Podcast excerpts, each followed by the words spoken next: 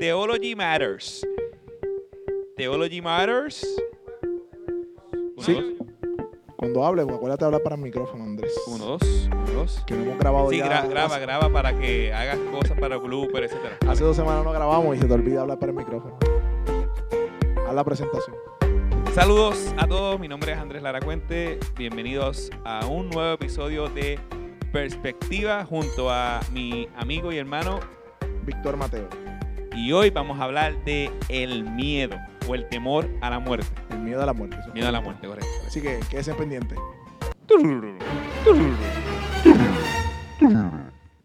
Ahora sí, Andrés. Esos efectos de sonido estuvieron bien buenos. De verdad que los voy a dejar en verdad la grabación porque estuvieron brutales.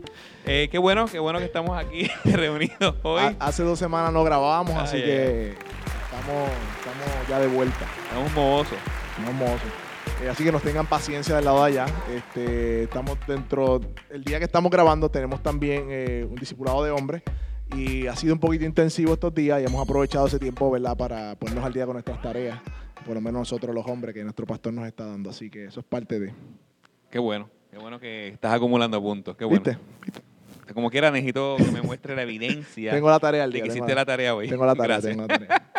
Eh, no, este, estamos, ¿verdad? Contentos dentro de todo.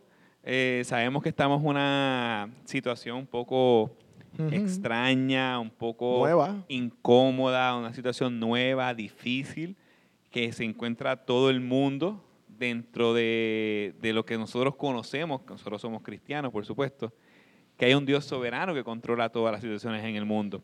Pero una de las, de las cosas que estamos viendo dentro de esta situación, pero también dentro de otras situaciones, ya sea ah, enfermedades, ya sea pérdidas de trabajo, ya sea eh, ah, situaciones de pérdida de, De incertidumbre, familia, incertidumbre. incertidumbre, hay algo que siempre va a causar, ah, o mejor dicho, hay muchas cosas, estas cosas causan eh, hay un efecto en la vida de muchas personas y el efecto es muy común y estamos hablando del, del miedo. Del miedo. Del si algo ha revelado esta, esta pandemia eh, del COVID-19 en inglés es que es el temor a la Pero muerte. porque en inglés, ah, sí, perdona. Porque es que me acuerdo de la canción de Kenneth Copeland. Ah, sí. COVID-19. Nada. En fin, ha revelado esta pandemia lo que es el temor a la muerte. Porque no sé si viste la encuesta hace unas semanas atrás y estaba preguntando uno de los noticieros si querían volver al inicio de la cuarentena. Y el 80%, si no más, contestó que sí. Y todos los comentarios, tenemos que cerrar el aeropuerto, ay, tenemos que seguir las reglas, y todo el mundo, esto es culpa de aquel, y como, como, como una euforia. Este, y, y yo creo que parte de esa reacción hacia esto de la pandemia, eh, yo creo que uno de los elementos es el temor a la muerte. Sí, y, y queremos estar claros, eh, nosotros somos fieles creyentes de que sí existe la pandemia, Claro. de que al igual que la pandemia hay múltiples Enfermedades. y múltiples situaciones en la vida que nos muestran a los frágiles que somos nosotros, que no tenemos control absolutamente de nada, y eso parte de lo que ha revelado esta pandemia. Ah, pero dentro de todo esto que estamos eh, hablando sobre el temor y las experiencias de las personas, lo que dijo Víctor sobre la encuesta que surgió, que nos enseñó cómo las personas tienen un temor extremo a lo que sería la pandemia, a lo que sería a las situaciones de, del día a día, ah, nos llevó entonces a hoy nosotros a hacer como un tipo de programa específicamente enfocado en el tema del temor. Sí, porque es natural. Eh, De hecho, si una persona es temeraria, o sea, que no cuida su vida, se considera que tiene un, un problema. Eh. Todos nosotros, como dice el proverbio, el, el- el- el- el sabio ve el mar y se esconde. Ajá, ajá. Es natural, tenemos un instinto natural dado por Dios a la supervivencia. Eh, nosotros no vamos a ir arriesgando nuestras vidas ni ¿verdad? buscando hacer cosas que pongan en riesgo nuestra vida porque naturalmente nos protegemos. Ahora bien, ¿cómo el cristiano, y esta es la pregunta que queremos contestar a lo largo de todo esto, debe reaccionar en cuanto al tema de la muerte en, estos, en este contexto en donde hay una pandemia, en donde hay muchos estresores, en donde hay muchas personas eh, alarmando, ¿no?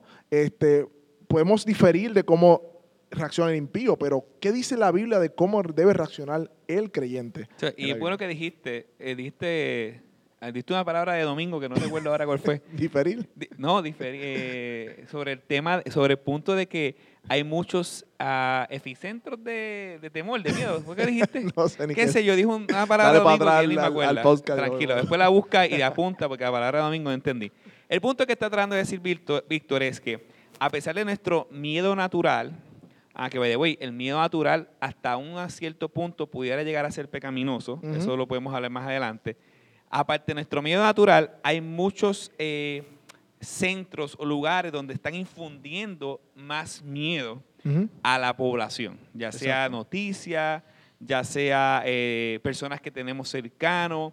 Y una cosa es tener un temor a- en natural en el sentido de tener esta actitud de supervivencia. Posiblemente este fin de semana llegue un huracán, pues ¿qué hace una persona sabia? Pe- Se prepara. mal, se prepara, busca, eso sí, eso estamos claros. Pues lo mismo pasaría con el asunto de las enfermedades en el mundo eh, y también con el asunto del COVID. Por ejemplo, ahora mismo nosotros ah, podemos tomar nuestras precauciones como cristianos en el sentido de que, pues sí, Y debemos eh, hacerlo, sí. El gobierno da una Es sabio. sugerencia y nosotros investigamos las sugerencias que nos da el gobierno a la luz de toda la información que nosotros tenemos eh, en el mundo y tomamos nuestros criterios y nos cuidamos y nos protegemos. Ahora bien, de eso a un pánico paralizante, un temor sin, sin medida, Ajá. ya eso es una reacción pecaminosa. Ahora bien, Ujú. ¿cómo nosotros como cristianos debemos reaccionar a- a- al temor? Número uno, yo pienso que lo primero que nosotros debemos entender, el temor a la muerte, perdóname. Exacto. Número uno, lo primero que nosotros tenemos que entender es que ah, debemos de reaccionar a la luz de la soberanía de Dios. Bíblicamente vemos en la palabra que Dios es el que controla o el que da la vida, pero también es el que da el último día de la vida. Es el Dios el que controla tanto la vida como la muerte. Eso es como una, una parte base, ya que si Dios es nuestro Dios y nuestro Señor, estamos tranquilos que nuestros días en la tierra están a la luz de la soberanía de Dios. En el principio, eh, nosotros no determinamos el día que nosotros nacemos, sino que es Dios que determina que nosotros nacemos. Tampoco vamos a determinar el día que nosotros vamos a morir, es Dios el que determina que nosotros vamos a morir. La, o sea que la desde Biblia lo- ahí... La Biblia lo informa. Desde ahí entonces yo tengo una perspectiva un poquito más bíblica y calmada Ajá. de lo que sería el temor a la muerte. ¿Qué Hay- otra cosa? Hay un salmo que dice que en, en mi embrión vieron tus ojos, o sea, que Dios en la formación estaba viendo cómo nos formábamos en el vientre de nuestra madre, y en tu libro estaban escritas todas las cosas que después fueron hechas, dice el salmista. O sea, Dios sabe cuándo íbamos a nacer y cuándo vamos a morir. No hay un día más ni un día menos en que eso suceda, sino que Dios es el que controla. Y hay otro en, en- en la, en la Sermón del Monte. ¿Por qué se preocu- preocupan y se afanan que no pueden añadir un solo día con más que se preocupen a su vida? o sea, no podemos añadir un día más a nuestra vida por más que nos preocupemos. O sea, O sea que eh, lo primero sería entender que Dios es soberano en la vida y en la muerte. En la vida y en la Número muerte. dos, no preocuparnos por, las cosas cotidianas, sino ocuparnos, pero no preocuparnos. Y, y el otro problema, que siguiendo esa línea, es que creo que uno de los problemas ha sido que tener una perspectiva terrenal arraigada. O sea, los creyentes, estamos hablando de cristianos aquí, lamentablemente hemos ten- tenemos nuestra mirada en las cosas de la tierra en vez de las cosas de arriba. Y vivimos la vida como si esto fuera nuestra vida última. O sea, no estamos viviendo la vida a la luz de, la eternidad. Correcto. Y ese es el uno de los problemas en donde vemos este afán y este temor por la muerte porque estamos afanados con las cosas de la tierra. Y, y- y eso, eso nos preocupa mucho y esto es un tema bastante delicado y serio, porque se supone que el creyente, una de las cosas que le da Dios a- en el corazón de un nuevo nacimiento, un nuevo convertido, es el no temer a la muerte. ¿Por qué? Porque nuestra esperanza es eso mismo, es que nosotros no vamos a morir como muere el impío, sino que vamos a morir y vamos a resucitar en Cristo Jesús. Y cuando nosotros mo- morimos, vamos a, a un lugar donde se le llama el cielo, donde vamos a estar a la- en la presencia de nuestro Señor eh, en ese tiempo, ese cielo tem- eh, temporal, básicamente. Y, y- y- y aunque vamos a entrar a ese tema del impío y el creyente ante la muerte, ya mismito, Pablo dice, ¿dónde está o muerte tu aguijón? ¿Dónde sepulcro tu victoria? Servimos a un Dios que resucitó desde entre los muertos y le tenemos miedo a la muerte. Correcto. O sea, eso no tiene ningún sentido. No. Este, y obviamente... Pudi- pudiera pasar a un ahí voy, creyente, ahí- ahí pero voy. eso es eh, la- en, la, en la base de los creyentes, eh, pudiera pasar como un tipo de pecado que tienes que luchar, Ah, claro. pero no debe de pasar porque nosotros, eh, nosotros no debemos temer a la, a la muerte, por lo que tú acabas de decir. Claro, puede haber instancias en nuestra vida, sea por diferentes circunstancias, en que temamos a esa incertidumbre de la muerte, pero si nuestra esperanza está en la palabra y, el- y nuestra, nuestra fe está arraigada en el Señor, eh, la muerte es simplemente una puerta eh, hacia la eternidad. Este, no este, un final, como tiene el impío, de destrucción, sino de esperanza. Así que en ese sentido, eh, lo otro que vemos es, Andrés, entonces, ¿cuándo entró la muerte? Porque las personas eh, que están viendo esto están diciendo Dios tiene control de la vida y de la muerte, tiene una perspectiva terrenal, X, Y, Z, pero ¿cuándo entró la muerte según la Biblia? Pues la muerte entró con el, con el pecado. Con el pecado. original. Básicamente, ah, la paga del pecado básicamente es la muerte. Entonces, eso lo vemos en Romanos capítulo 3, si no me equivoco. Exacto. Dice que la paga del pecado es la muerte, pero la dádiva De de, Dios Dios, es, es la vida. vida. O sea que la consecuencia de nuestros propios pecados es la muerte. En pocas palabras, seas creyente o seas impío, todos vamos a morir. Eh, hay un dicho que dice que nosotros nos preparamos para todo, pero no nos preparamos para lo más seguro que tenemos, nuestra muerte. Correcto. Ningún ser humano va a esquivar la cita con la muerte. Todos vamos a llegar a ese momento. Eh, sea en nuestra temprana edad y venía de camino y, y- y tengo mi corazón un poco sobrecogido porque vi un Corolla que se estrelló literalmente con una banda y la, la baranda traspasó el carro. Y yo, vini- sabiendo que venía a hablar de la muerte, de ese tema, del miedo a la muerte, vi esa, vi esa escena y, y no sabemos el día y la hora en que nos va a tocar partir de esta tierra, pero no nos preparamos. Y, y cuando digo prepararnos, es que tengamos una relación correcta con Dios. Y aquí yo creo que debemos entrar al Evangelio porque ahí todos vamos a llegar a la muerte, pero ¿qué hay después de la muerte, Andrés? Hay dos realidades después de la muerte. No es un, no es un limbo, como, ¿verdad? Eso es nada bíblico, o, o un estado eh, Neutro. neutro, no, eso es nada O bíblico. este purgatorio. El purgatorio, eso no existe en la Biblia. Eh, solamente hay dos eh, lugares a donde el- la persona va a ir dependiendo que de lo que suceda antes de esa, de esa muerte. O sea, que la muerte dicta una, una línea donde ya no hay más oportunidad luego de la muerte. ¿Cuá- ¿Cuáles son esos dos caminos, Pues Andrés? la Biblia dice que vamos a dos lugares temporales, que es el cielo Ujú. o el infierno. Ah, muchas personas difieren del infierno, lógico, porque todo el mundo quiere estar bien en el cielo, pero no quiere eh, reconocer al dador del cielo. Todo el mundo quiere ir al cielo, pero no quiere ir a Cristo. Cuando es Cristo lo que alumbra el cielo y la razón por la que vamos al cielo. El punto aquí importante es lo siguiente. La Biblia muestra las dos realidades. Hay un cielo, donde está la presencia de Cristo, y hay un infierno, donde se le llama fuego eterno, Mateo 24, 41, fue el fuego que nunca se apaga, Mateo 3, 12, vergüenza y, con- y confusión perpetua, Daniel 12, 2, Ujú.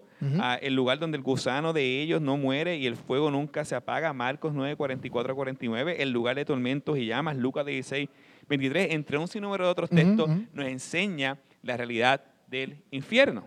Exacto. Ahora bien, hay otra realidad.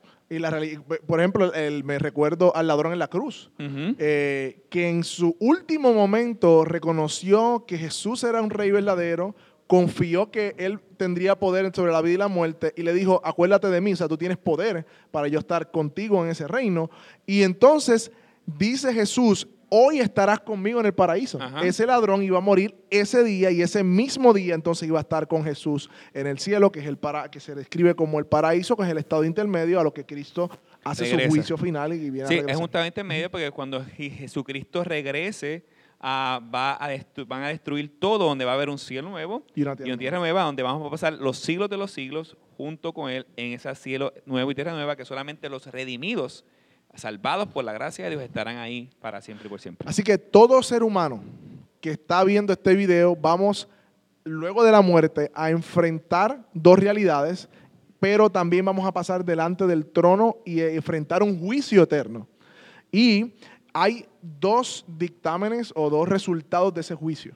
Eh, unos seremos justificados para vida eterna, otros serán condenados para perdición eterna. Andrés, ¿qué es lo que separa o qué es lo que hace que unos sean justificados o como una persona que está viendo este video diga, pues yo quiero ser de esos justificados? ¿Cómo puedo eh, eh, no tenerle miedo a la muerte porque pienso que voy al infierno, sino que eh, yo quiero estar con Dios para siempre. ¿Cómo, ¿Cómo llegamos de aquí al cielo, como decía Elvis Carballosa? Número uno, es imposible a menos que haya un milagro en tu vida. De hecho, si tú tienes ahora mismo esa curiosidad de decir, yo quiero ir a Cristo, yo quiero ir al cielo, uh, siéntate afortunado porque entonces Dios está obrando en tu corazón. La Biblia dice que Dios nos creó a su imagen y semejanza uh, para adorarle y glorificarle y cumplir sus propósitos, pero el hombre se negó a cumplir sus propósitos y quiso hacer su propio propósito y su propia voluntad y pecó contra Dios. Y ese pecado ah, nos hizo que nos destituyera de esa gloria de Dios, lanzándonos al pecado mortal para siempre, dejándonos de la presencia de Dios, destituido de su gloria, de su gracia. Ah, en ese sentido, nosotros estamos, eh, somos enemigos de Dios, hasta que Dios en su gracia y su soberanía y su misericordia, sabiendo que nosotros no queremos ni podemos ir a Él, Él vino a nosotros por medio de Jesucristo. Eh, Jesucristo hizo lo que ningún hombre había podido hacer. Vivió perfectamente y murió en una muerte sustitutiva por nosotros para que todo aquel que cree en Él no se pierda y tenga vida eterna. Entonces, ¿cuál es la respuesta apropiada? Arrepentirte de tus pecados, reconocer que no puedes ir a Dios por tu propia fuerza, reconocer que eres incapaz de salvarte a ti mismo, reconocer que eres un pecador, dar un giro de 180 grados, decir, no quiero esta vida, quiero seguir a Cristo el resto de mi vida y creer en Él y eres salvo. Eso es la promesa que Dios nos ha dado en medio de su palabra. Y ese es el mensaje del Evangelio, que ya Dios pagó en la cruz por nuestros pecados, para que cuando vayamos al juicio final no haya pecado o acta de, como decía en Colosense, el acta de los decretos que nos era contraria, dice que fue anulada en la cruz, para aquellos que vienen a arrepentimiento y fe a Jesús. O sea que cuando vayamos al juicio final, ya esa acta de los decretos que estaban todos nuestros pecados, que nos condenaban, va a decir pagados por la sangre de Jesús. O sea que el único camino al Padre es Jesús, no María, no los santos, no Buda, no ningún otro Dios, porque el único que eh, dijo, yo soy el camino, la verdad, la vida, y nadie viene al Padre si no es por mí, fue Jesús. El único Dios verdadero. El único Dios verdadero. Así que eh, para ese, ese último resultado final de ese juicio va a depender de lo que nosotros aquí en la tierra hayamos confesado a Dios como nuestro Señor o hayamos vivido nuestra vida como hayamos querido. Y eso sucede a través de la predicación del Evangelio, que es el mensaje que Andrés acaba de explicar, y de que tú creas en ese Evangelio, vengas y te arrepientas a Él y puedas vivir una vida. la vida eterna no comienza en el cielo. Dice la Biblia que comienza al momento en que creemos, ya tenemos vida eterna. Amén. Y esta es la vida eterna que dice la palabra. Que conocerás. Que te conozcan a ti, al único Dios, y a tu Hijo a quien has enviado. Así que este temor a la muerte, Andrés, que vemos eh, que, que, la pandemia ha como realzado, como removido el gallinero, este, debe ser aplanado por las promesas de la palabra de Dios. Si, si, tú eres creyente, si tú has creído en el Evangelio y estás viviendo ¿verdad? una vida que refleja el fruto de que has creído en el Evangelio, el temor debe ser disipado, mm, aplanado, por decirlo de alguna manera, con las promesas de la esperanza de la vida eterna. ¿Cuáles son esas promesas, Andrés? Eh, antes de ir a las promesas, yo pienso que el temor, pero la, promesa, perdóname, la promesa más clara ah, de la vida eterna es la misma vida eterna. Entonces, yo creo que esa es la promesa que nosotros debemos arraigarnos, pero ah, el detalle aquí es que el poco conocimiento de Dios aumenta nuestro temor. Mm. Mientras más, por, por ejemplo, cuando tú eras niño, eh, tú tienes una relación con tu papá. Yo me imagino que cuando habían cosas difíciles que afrontar, tu papá te cogía de la mano y te decía, ven conmigo, y tú sabes que tu papá era valiente, que tu papá estaba contigo Y en momentos de inseguridad corrías a él. Seguro. Entonces, en ese sentido, mientras más tú conoces a tu padre, estoy hablando de los creyentes, más seguro te vas a sentir en él. Eh, pues, ¿Cómo conocemos a nuestro padre de manera eh, bíblica? Pues teniendo una relación a través de su palabra, conociendo sus atributos, a- obedeciendo su palabra, eso es lo que va a hacer fortalecer nuestra fe y fortalecer nuestra relación con Él. O sea que eso es lo primero que nosotros tenemos de, de tener claro. Y que la, prom- esa es la promesa de vida eterna. Quien la dio dice que no es hijo de, de hombre para que mienta ni para que se arrepienta. Y que él juró, no solamente por juramento, sino por palabra y por pacto, de que esa palabra es verdad, dice en hebreo. Este, así que tenemos esperanza segura, tenemos esperanza firme en la palabra. El problema es dónde estamos poniendo nuestra esperanza. Si yo creo que si nuestras esperanzas están en esta tierra, como dice Eclesiastés, bajo del sol, eh, si leemos Eclesiastés, él analiza toda la vida y dice bajo el sol. O sea, con una perspectiva terrenal, decía que todo es vanidad. eh, desesperación, eh, aflicción de espíritu, un correr tras el viento, pero cuando nuestra perspectiva no está bajo el sol, o sea que tenemos una esperanza más allá del sol y está firme esa esperanza en la promesa de nuestro Señor Jesucristo, entonces podemos vivir a la luz de su palabra, no temiendo eh, a la muerte exasperadamente como estamos viendo, sino confiados en el Dios que nosotros creemos.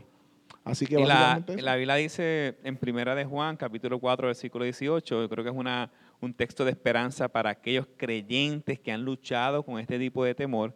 Dice, en el amor no hay temor, sino que el perfecto amor echa fuera todo, eh, todo fuera el temor. Entonces, ah, la manera de nosotros perfeccionarnos en el, en el- en el amor es conociendo el amor, conociendo el evangelio, creciendo en el conocimiento de su evangelio, va a hacer que ese ah, temor disminuya al punto que nosotros podamos vencerlo y vivir una vida llena de gozo, llena de esperanza en Cristo Jesús. Y lo segundo es la expectativa terrenal que tú dijiste. La expectativa terrenal no puede ser ah, que todo va a ser tu mejor vida ahora, como muchos anuncian, sino que va a ser una vida donde el sufrimiento es parte de la dádiva de Dios, como dice en Filipenses capítulo 1, versículo 9, ah, donde es un privilegio que Dios le da al creyente de ser semejantes a Cristo en el sufrimiento. Eso lo vemos en los apóstoles, en los primeros capítulos de Hechos, donde ellos fueron latigados Y se cuando gozaban. enfrentaron. Y se, se gozaban, ¿por qué se gozaban? Porque Por- Dios le concedió el que ellos padecieran igual que Cristo. Entonces, Cristo. E- es duro, sí, es duro. Nosotros no queremos ser insensibles. Es duro el sufrimiento en este mundo, Sí. pero siempre y cuando el sufrimiento sea a causa de Cristo y no por causa de nuestro pecado, yo creo que nosotros, Dios nos va a dar el privilegio de sentir gozo en medio del sufrimiento. Y que nosotros como creyentes somos luminares, somos lumbreras, somos luz en nuestra nación y debemos entonces de alguna manera en nuestra vida proyectar esperanza. No podemos correr como el impío que corre a, a- a- a la deriva, en desconfianza, sin saber qué le espera, sino que el creyente debe reflejar una vida de esperanza y poder mostrar esa esperanza. Yo creo que es un buen terreno para el Evangelio en estos momentos en donde estamos, ya que la gente tiene temor a la muerte y tiene temor a lo incertidu- a lo, a lo futuro, la esperanza del Evangelio eh, fortalece nuestras vidas para hacer luz en medio de las tinieblas. Yo creo que eso, Andrés, estamos ready. Estamos bien. Este, si, si tienes temor, eh, vamos a ir a la palabra, a buscar el refugio. Ah, si no eres creyente y tienes temor, ah, corre a Cristo en arrepentimiento, fe, para que seas salvado de su propia ira. Ah, y lo más importante, yo creo que dentro de todo, es que nosotros como creyentes, la meta es no temer a la muerte, porque la muerte fue vencida por medio de Jesucristo. Si tememos a la muerte, eso es una evidencia de que necesitamos conocerlo más. Ujú. Así que eso. Y la paz de Dios que Él nos dio, dice, no como el mundo la da, yo se las doy. Esas promesas son para los hijos de Dios. Así que gracias por estar conectados a Perspectiva, episodio número 6. Andrés, nos lo dijimos al principio. De hecho, no dijimos eso, no te dice bullying, que usualmente te hago bullying. Estamos, estamos, ¿Qué estamos, yo? Estamos ¿no? apagaditos. Estamos apagaditos. Está bien, pero para la próxima lo dejamos. Me quedé con ganas, no sé. Ya, no hay más nada que decir, no hay más nada que decir. Así ¿Tienes que, algo en mente? Este, invita. Que tenemos aquí algunos muchachos. ¿Tienes algo en mente, Luis? Para Te invitamos a que compartas este espejuelos. podcast de Perspectiva. Eh, eh, a través de Facebook, Spotify, SoundCloud, tengo una foto. Tengo Podcast. una foto en WhatsApp Ah. tuya que me preocupa. Cuéntame, Así- Pichi, así ¿cómo fue que tu, tu gracias, vida gracias por estar conectados.